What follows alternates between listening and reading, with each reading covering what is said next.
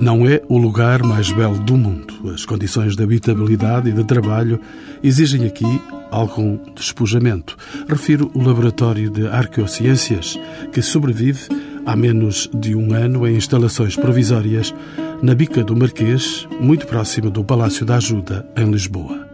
O Laboratório de Arcociências foi instituído há pouco mais de uma década no âmbito do extinto Instituto Português de Arqueologia, está agora na dependência do IGESPAR, com o propósito de desenvolver programas de pesquisa sobre a evolução da paisagem portuguesa e dos antigos territórios humanos, sobre a história natural do homem e dos recursos por ele explorados e ainda sobre a natureza dos diferentes sistemas de adaptação documentados pela investigação arqueológica.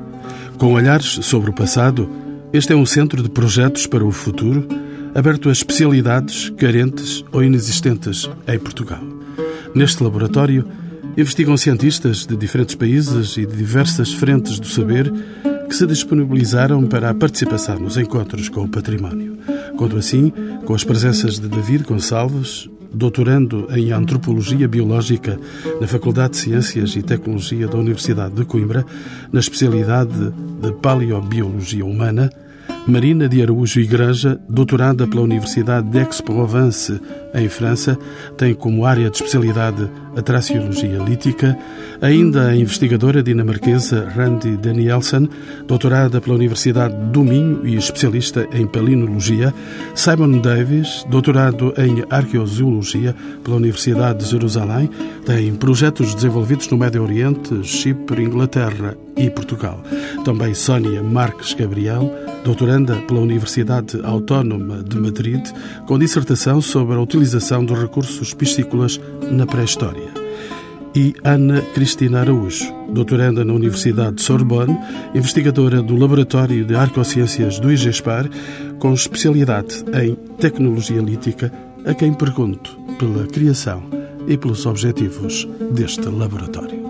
O Laboratório de Arqueociências, que um pouco pomposamente nós chamamos, ou chamávamos CIPA, Centro de Investigação em Paleocologia Humana e Arqueociências, nasceu uh, no âmbito do ex-Instituto Português de Arqueologia, um instituto criado em 1997 com o objetivo, como espaço de execução de diversas competências públicas uh, na área da gestão, e da normalização da atividade arqueológica, na área da defesa do património e na área da investigação arqueológica.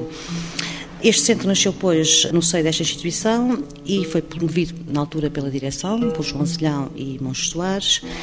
Pretendia-se com ele dotar o país de uma estrutura de investigação que contemplasse diversos domínios da especialidade que eram na altura carentes ou, em alguns casos, mesmo inexistentes em Portugal, em particular no domínio das ciências naturais aplicadas à arqueologia e que assegurasse, por outro lado, um apoio à comunidade arqueológica nacional através da prestação de serviços. Doutora Ana Cristina Aruz, quando dizemos arqueociências, estamos a dizer uma palavra difícil? Estamos. Para a maior parte das pessoas, não para nós, naturalmente, e para todos os arqueólogos, são ciências ligadas ao estudo do passado, em diversos domínios, desde o estudo das antigas paisagens, ao estudo dos restos faunísticos encontrados em contextos arqueológicos, que dão informações de diversa natureza sobre a subsistência, sobre o meio ambiente, sobre restos dos carvões, sementes, frutos sobre as antigas tecnologias da pedra e mesmo sobre o próprio homem na forma do seu próprio esqueleto. São essas áreas científicas por que passa este laboratório? Sim, mas há muitas outras mais que não estão aqui contempladas neste laboratório e devo dizer que nós já tivemos uma história mais digamos que atualmente estamos muito mais pobres aqui. São menos as áreas de investigação contempladas, menos investigadores. Nós passámos inicialmente, chegámos a ter 20 pessoas entre bolseiros de investigação e colaboradores eh, nacionais e estrangeiros. Neste momento eh, estamos sete ou oito pessoas, metade das quais eh, em regime de pós-doutoramento ou de doutoramento, mas que não estão ligados propriamente à instituição. E num espaço muito, muito pequeno? Sim, nós aqui encontramos em duas salas é um espaço, de facto, muito pequeno. Nós, antes, eh, trabalhávamos na Avenida da Índia, onde atualmente está a ser construído o novo Museu dos Coches, e, de facto, tínhamos um laboratório de maiores dimensões, contemplando uma cozinha de preparação de esqueletos, que mais tarde os meus colegas vão falar o que é que isto significa, e, atualmente, nós temos duas salas e nestas duas salas trabalham pessoas que estão dedicadas ao estudo de restos faunísticos, ao estudo da tecnologia da pedra e ao estudo dos restos vegetais, macro-restos e micro-restos vegetais encontrados em contextos arqueológicos. Já me disse que estas disciplinas estudam exclusivamente o passado. O que é que se procura compreender e conhecer através de restos materiais encontrados em contextos arqueológicos? Eu faço a pergunta ao Dr. David Gonçalves, ele é especialista em paleobiologia humana. A resposta à sua primeira questão é sim, estas disciplinas estudam exclusivamente o passado. No entanto, isso não significa que os seus métodos e técnicas não sejam partilhados por outras disciplinas que se dedicam a outras áreas de investigação. É o caso da paleotecnologia lítica. Os seus métodos e técnicas têm também sido utilizados em contextos etnográficos, principalmente na Papua Nova Guiné, onde ainda existem comunidades humanas produtoras de ferramentas líticas. No caso da paleobiologia humana e da paleobotânica, também as suas metodologias têm sido utilizadas na área da investigação médico-legal e no caso da paleobotânica, uma das suas abordagens, a análise de pólenes, tem também tido grande contributo para a investigação médica, nomeadamente no campo da alergologia. Falamos sempre de restos de materiais. Eh, neste caso, sim, falamos sempre de restos materiais. No entanto, esses restos materiais permitem-nos também atingir conhecimentos que não são propriamente do foro material, do foro cultural, mentalidades, crenças, enfim, todo um conjunto de questões às quais a arqueologia procura responder. Voltou a entender-me com a investigadora Ana Cristina Araújo. Doutora, como é que se articula a atividade do Laboratório de Arqueociências com a gestão do património? Bem, está montante e está jusante, ou seja, também só se pode fazer uma gestão adequada quando se conhece. E, portanto, a investigação está sempre presente. A arqueologia, e quando falo aqui na gestão do património arqueológico, é fundamental a intervenção ou a colaboração de diversas competências profissionais e científicas. É uma tarefa que é partilhada pelos cidadãos, mas os arqueólogos, os investigadores do passado, digamos assim, têm naturalmente uma responsabilidade acrescida nesta tarefa porque é o objeto do seu estudo. Cabe a esta classe profissional eh, delinear estratégias, definir linhas de orientação e proceder a uma avaliação científica fundamentada do que sobreviveu ao passar dos tempos e se constitui agora como vestígio arqueológico. E não são raras as vezes que nós somos chamados a participar nessa delineação de estratégias, até com os nossos colegas da Divisão de Arqueologia Preventiva, eh, que funciona no IGESPAR, para darmos o nosso parecer sobre determinados sítios e contextos, sítios arqueológicos que de alguma forma necessita de um parecer mais fundamentado em relação ao tipo de vestígios e como é que se devem delinear estratégias para a sua preservação ou, eventualmente, para, inclusivamente, poderem uh, ser destruídos, não é? Se tal for necessário. Professora Marina Igreja, como pode esse conhecimento e desse conhecimento que estávamos a falar verter para os nossos dias? Ou seja, de que modo é que os cidadãos, em geral, beneficiam desse conhecimento proveniente de um saber tão especializado. Temos consciência da especialização de que estamos a falar. Exato. Portanto, o conhecimento adquirido através das diferentes especialidades participa depois não só na compreensão de temas à escala internacional, isto sob a forma de congressos, de publicações científicas, parcerias entre instituições, como também na formação de novos especialistas em termos universitários, não é? E depois também é fundamental esta passagem do objeto escavado e estudado à divulgação científica e cultural, sob todas as suas formas, portanto, a transmissão do conhecimento para o cidadão sob a forma de museus, exposições. Esta passagem para o público, não é? para o cidadão, é sob esta forma, quer dizer, há a vertente científica, não é? Em que a pessoa procura inscrever Portugal também junto à comunidade internacional, junto à comunidade científica, e depois, relativamente ao cidadão, a transmissão do nosso conhecimento sob a forma de exposições, não é? Mais uma presença nos encontros com o património de hoje, a doutora Sónia Marques Gabriel, ela é investigadora de arqueozoologia deste laboratório. Com que equipa conta hoje eh, o Laboratório de Arqueociências? Bom, uh, o Laboratório de Arqueociências atualmente conta, como a Ana Cristina já disse, com sete pessoas, não é? Das quais apenas uma pequena parte tem um vínculo laboral, digamos, com o Instituto, sendo os restantes elementos, portanto, bolseiros de pós-doutoramento ou de doutoramento, e a diferença relativamente ao laboratório que existiu no passado é de facto o número de pessoas que existiu, também como a Ana Cristina já referiu anteriormente, chegamos a ser 20 pessoas, agora somos 7 e esta diferença no número de pessoas traduz-se também numa redução do número de competências que o laboratório tem. Não está em causa a qualidade? Não, mas por exemplo, anteriormente funcionava também um laboratório de geoarqueologia, que atualmente deixou de existir e que é uma, uma vertente de investigação também bastante importante e que na atualidade não contamos com essa valência. Depois desta abertura, vamos Vamos particularizar. Por exemplo, em relação à antropologia biológica, qual o seu contributo para o conhecimento arqueológico? Vamos entender, David Gonçalves. Bom, a paleobiologia humana dedica-se ao estudo daquilo que de mais resistente tem o corpo humano, ou seja, os ossos e os dentes. Estes restos humanos preservam-se relativamente bem em contextos arqueológicos e constituem normalmente o único documento biológico a partir do qual nós podemos conhecer os nossos antepassados. Felizmente, este documento é rico em informações, Informações essas que se referem à sua dimensão biológica, como por exemplo a anatomia, a ontologia, a partir das quais também podemos depois fazer inferências ao nível demográfico. E depois uma outra parte do conjunto de informações refere-se ao ritual funerário. Isto porque a maioria dos achados humanos de cariz arqueológico é encontrada em contexto funerário.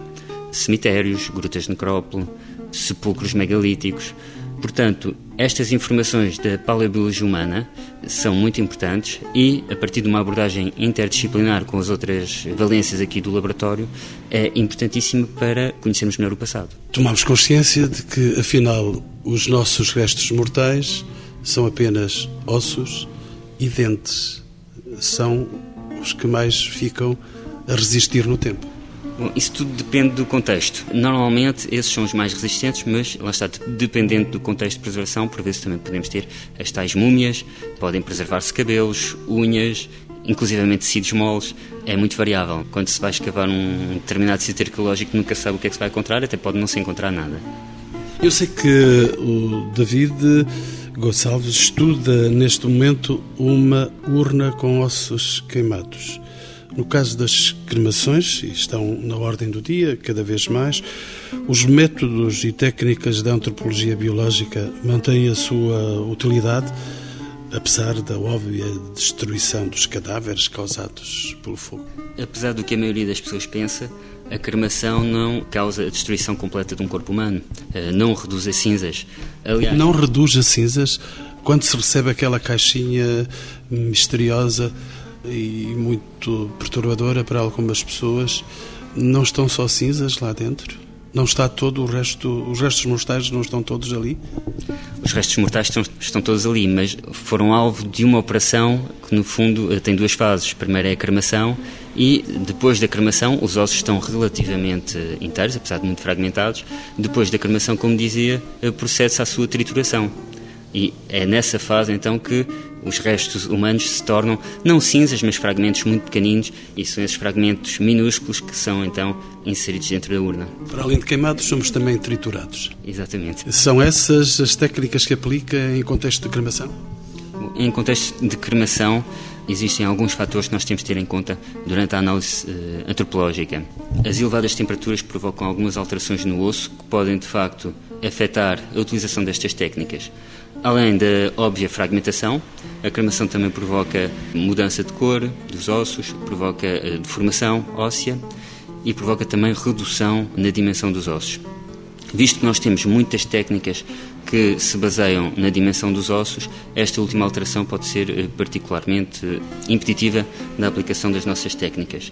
Nós não sabemos até que ponto é que, de facto, estas alterações térmico-induzidas interferem com a sua utilização, mas esse é, é um dos objetivos do meu, da minha tese de doutoramento e então daqui a algum tempo já eh, teremos uma melhor noção acerca do peso destas alterações na utilização das metodologias da antropologia biológica. Subimos então em complexidade estes estranhos encontros com o património e a tecnologia lítica em que consiste doutora Ana Cristina Araújo? Uh, o mais fácil de explicar, uh, o próprio nome diz, é o estudo da pedra, ou seja, da pedra transformada e utilizada pelo homem.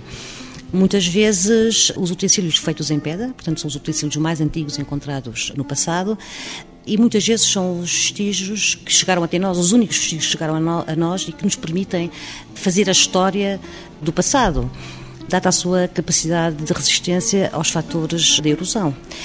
A pedra foi transformada e utilizada pelo homem e nós, através da tecnologia lítica, tentamos compreender todo o processo de fabrico, desde a utilização das matérias-primas, a identificação das matérias-primas utilizadas e selecionadas pelo homem, é uma análise que nós fazemos ao nível macroscópico dessa identificação, as suas fontes de aprovisionamento, onde é que as pessoas, estes nossos antepassados, foram buscar essas matérias-primas para confeccionar os seus objetos em pedra, as modalidades de fabrico, as técnicas utilizadas e, por fim, tentamos compreender que tipos de objetos é que eles pretendiam fabricar.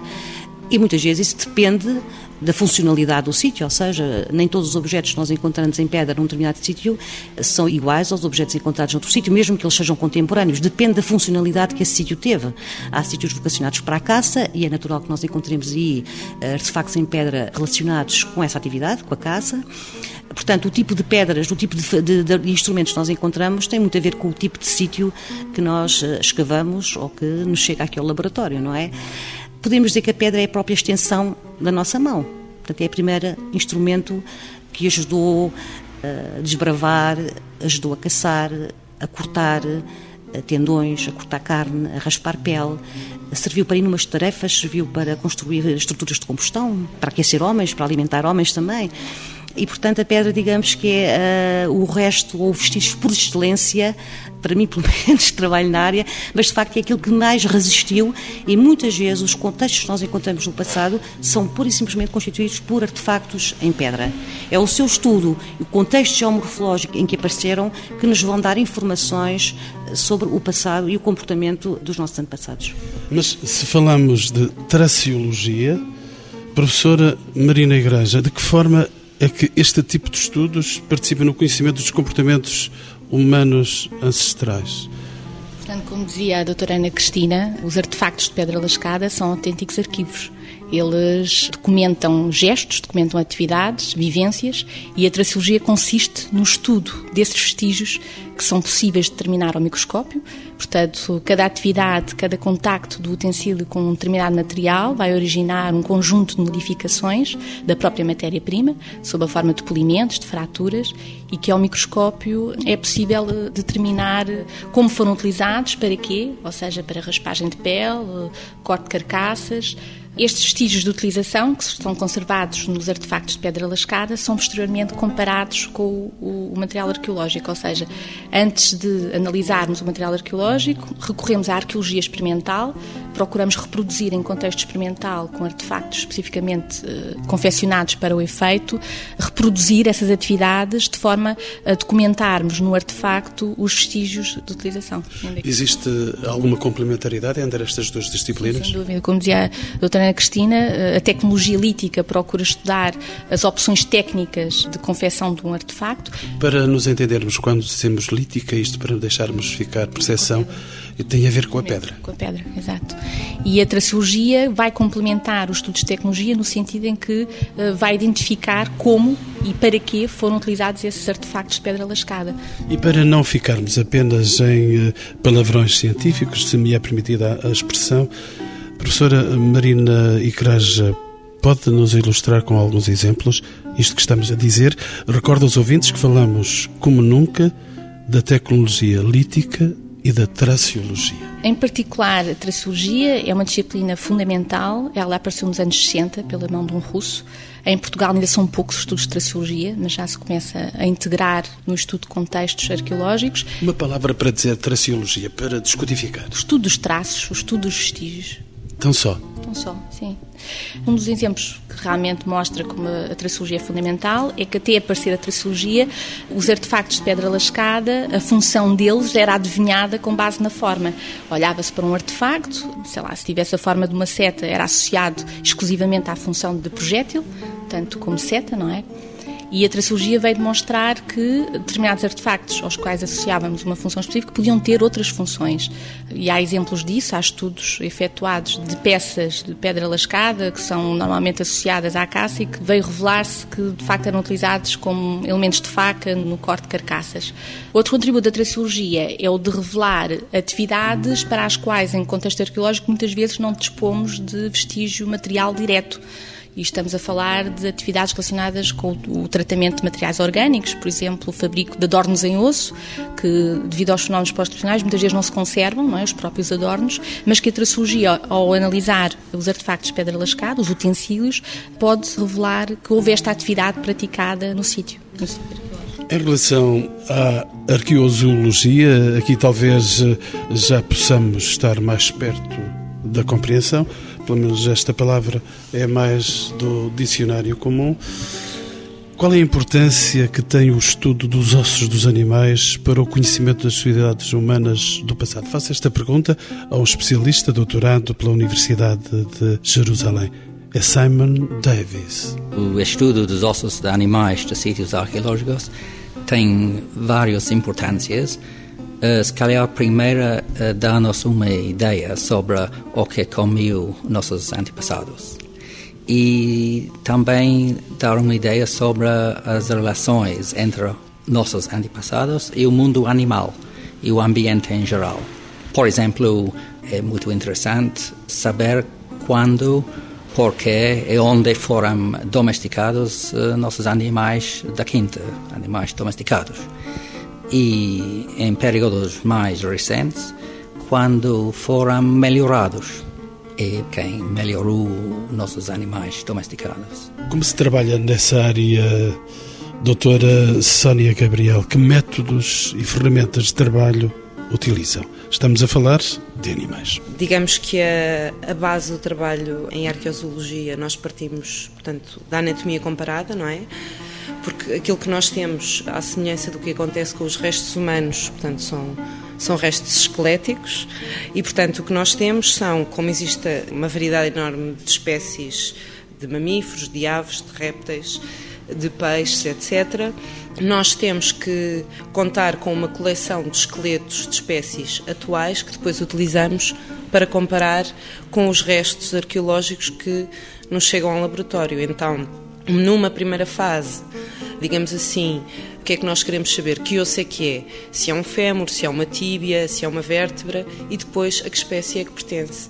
Então, a partir daí, elaboramos listas, digamos assim, de espécies que são apenas uma primeira informação sobre estes sítios e, depois deste primeiro nível de dados, podemos contar ainda com outros estudos paralelos sobre os mesmos restos esqueléticos. Por exemplo, podemos fazer cortes nos ossos, ler eh, as estruturas de crescimento, saber a idade dos animais, caracterizar as populações deste ponto de vista, contar ainda também com todo um conjunto de análises químicas. Uh, podemos então fazer uma caracterização das estruturas das populações animais, a nível da idade, do sexo dos próprios animais, saber como é que se gerem essas populações, pondo um exemplo atual, não é?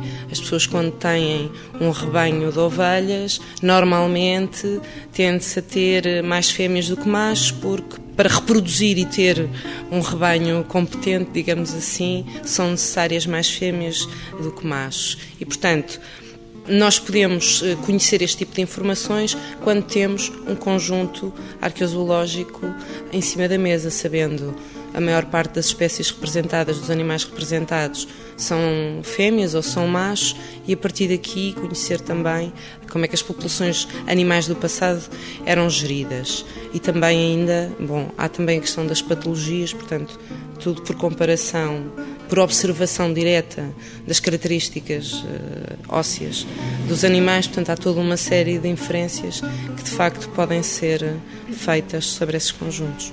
Escuto-me especialista em arqueoziologia e volto-me de novo para Simon Davis. Ele é, é investigador com projetos desenvolvidos em vários países, designadamente na Inglaterra e no Médio Oriente.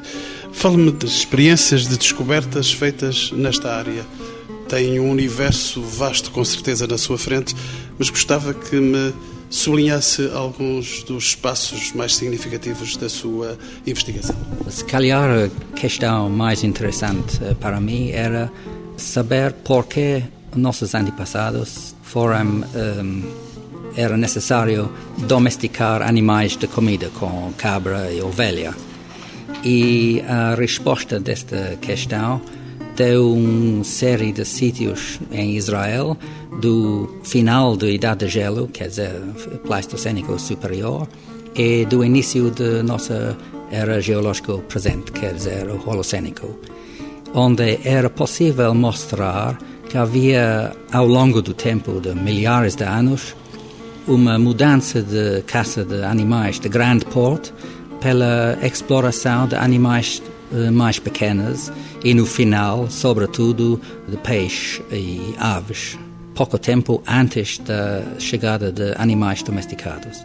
Em cima disso, havia também evidência ligada com as idades de abate dos gazeles no Médio Oriente, que mostram que havia um aumento de pressão de caça sobre estes animais. Havia muito mais jovens do que animais velhos no período antes da domesticação, da chegada de cabras e ovelhas. Tudo isso mostra provavelmente um aumento de pressão demográfica no Médio Oriente, se calhar no milénio 12, 11 e 10 antes da nossa era, que pode explicar também a necessidade de mudar de caça para domesticação de animais. Doutora Sónia hum, Gabriel, há ainda uma outra área do conhecimento e falo da ictiologia. Existem de facto diferenças no tamanho dos peixes ou no tipo de espécies representadas entre hoje e o passado?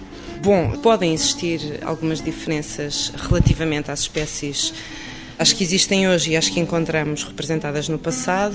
Por um lado, a pesca é uma atividade que depende do conjunto de técnicas disponíveis num determinado tempo e espaço, portanto, construir barcos melhores significa poder ir pescar mais longe e, portanto, atualmente nos nossos mercados temos espécies que não são propriamente da nossa plataforma continental. Deixe-me fazer-lhe a pergunta de outra maneira. Os peixes que servimos hoje à mesa são os mesmos que se encontram nos contextos arqueológicos que tem estudado a doutora Sónia Gabriel?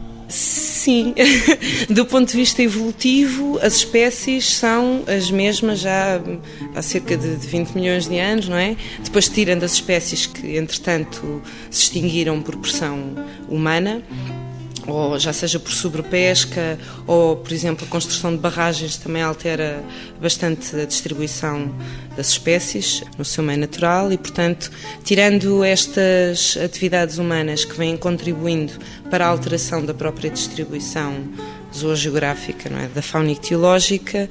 Digamos assim, por exemplo, por comparação, se quisermos comparar com o período uh, mesolítico, por exemplo, grande parte das espécies que eram consumidas nessa altura são também muitas das que nós consumimos hoje.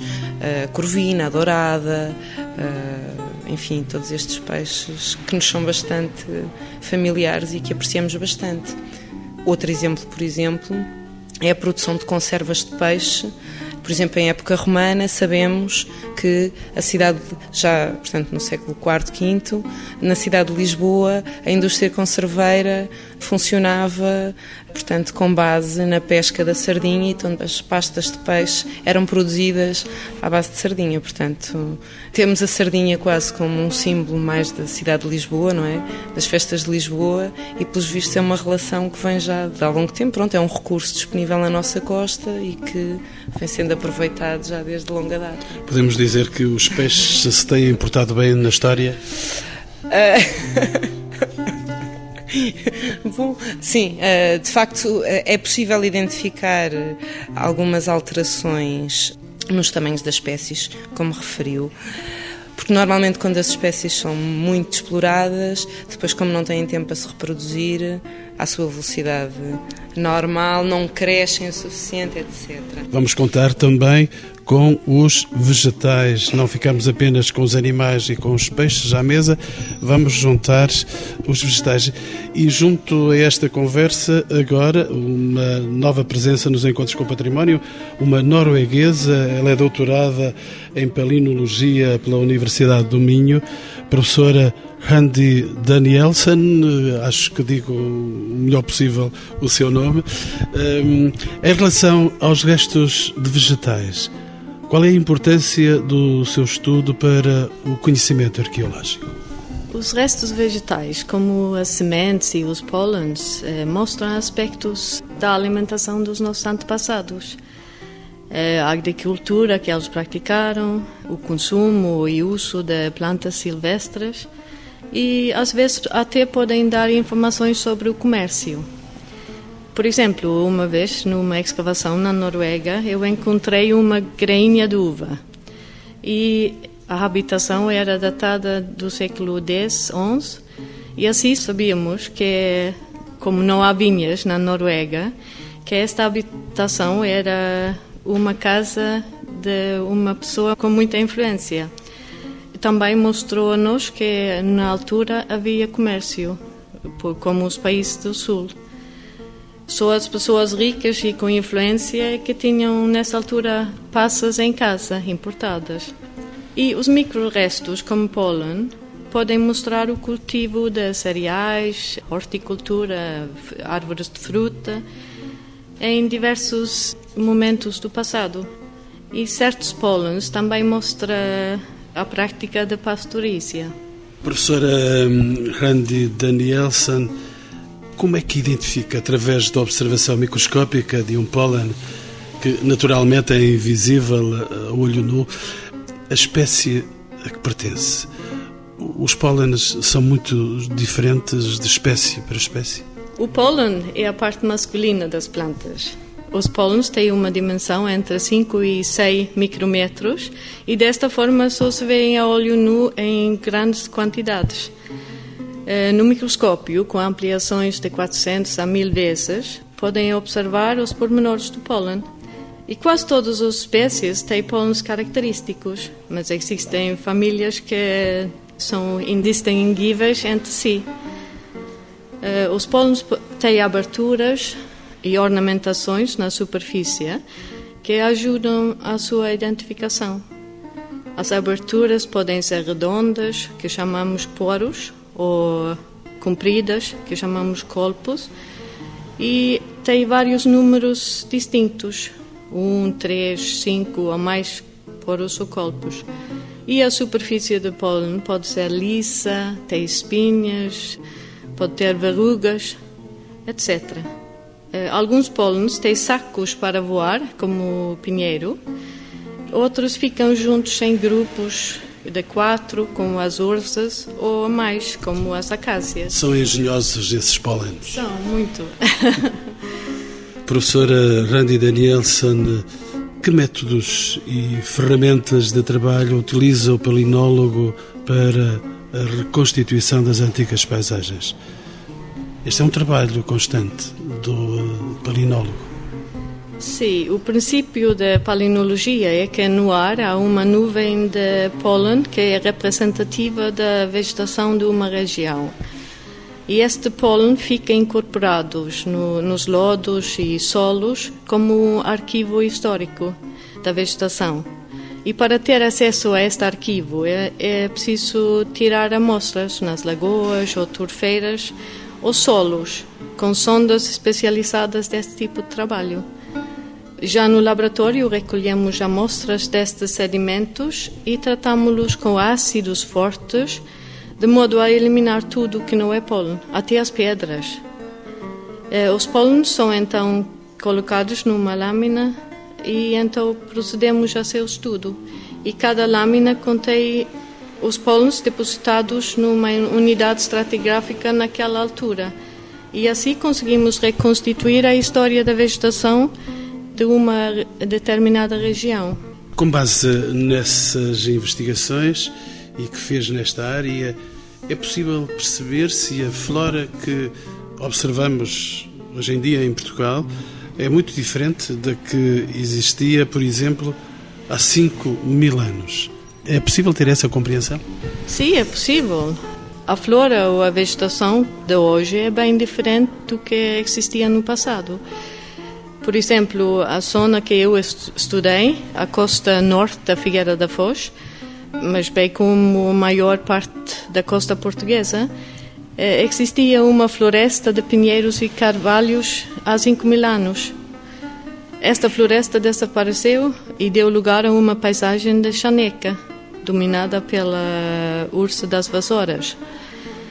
E depois o pastoreio, combinado com a deterioração do clima no século XVII, XVIII, a chamada Pequena Idade do Gelo, fez com que a vegetação na zona se tornasse mais vulnerável. Mais tarde, e em resultado da intervenção humana, depois esta chaneca também desapareceu.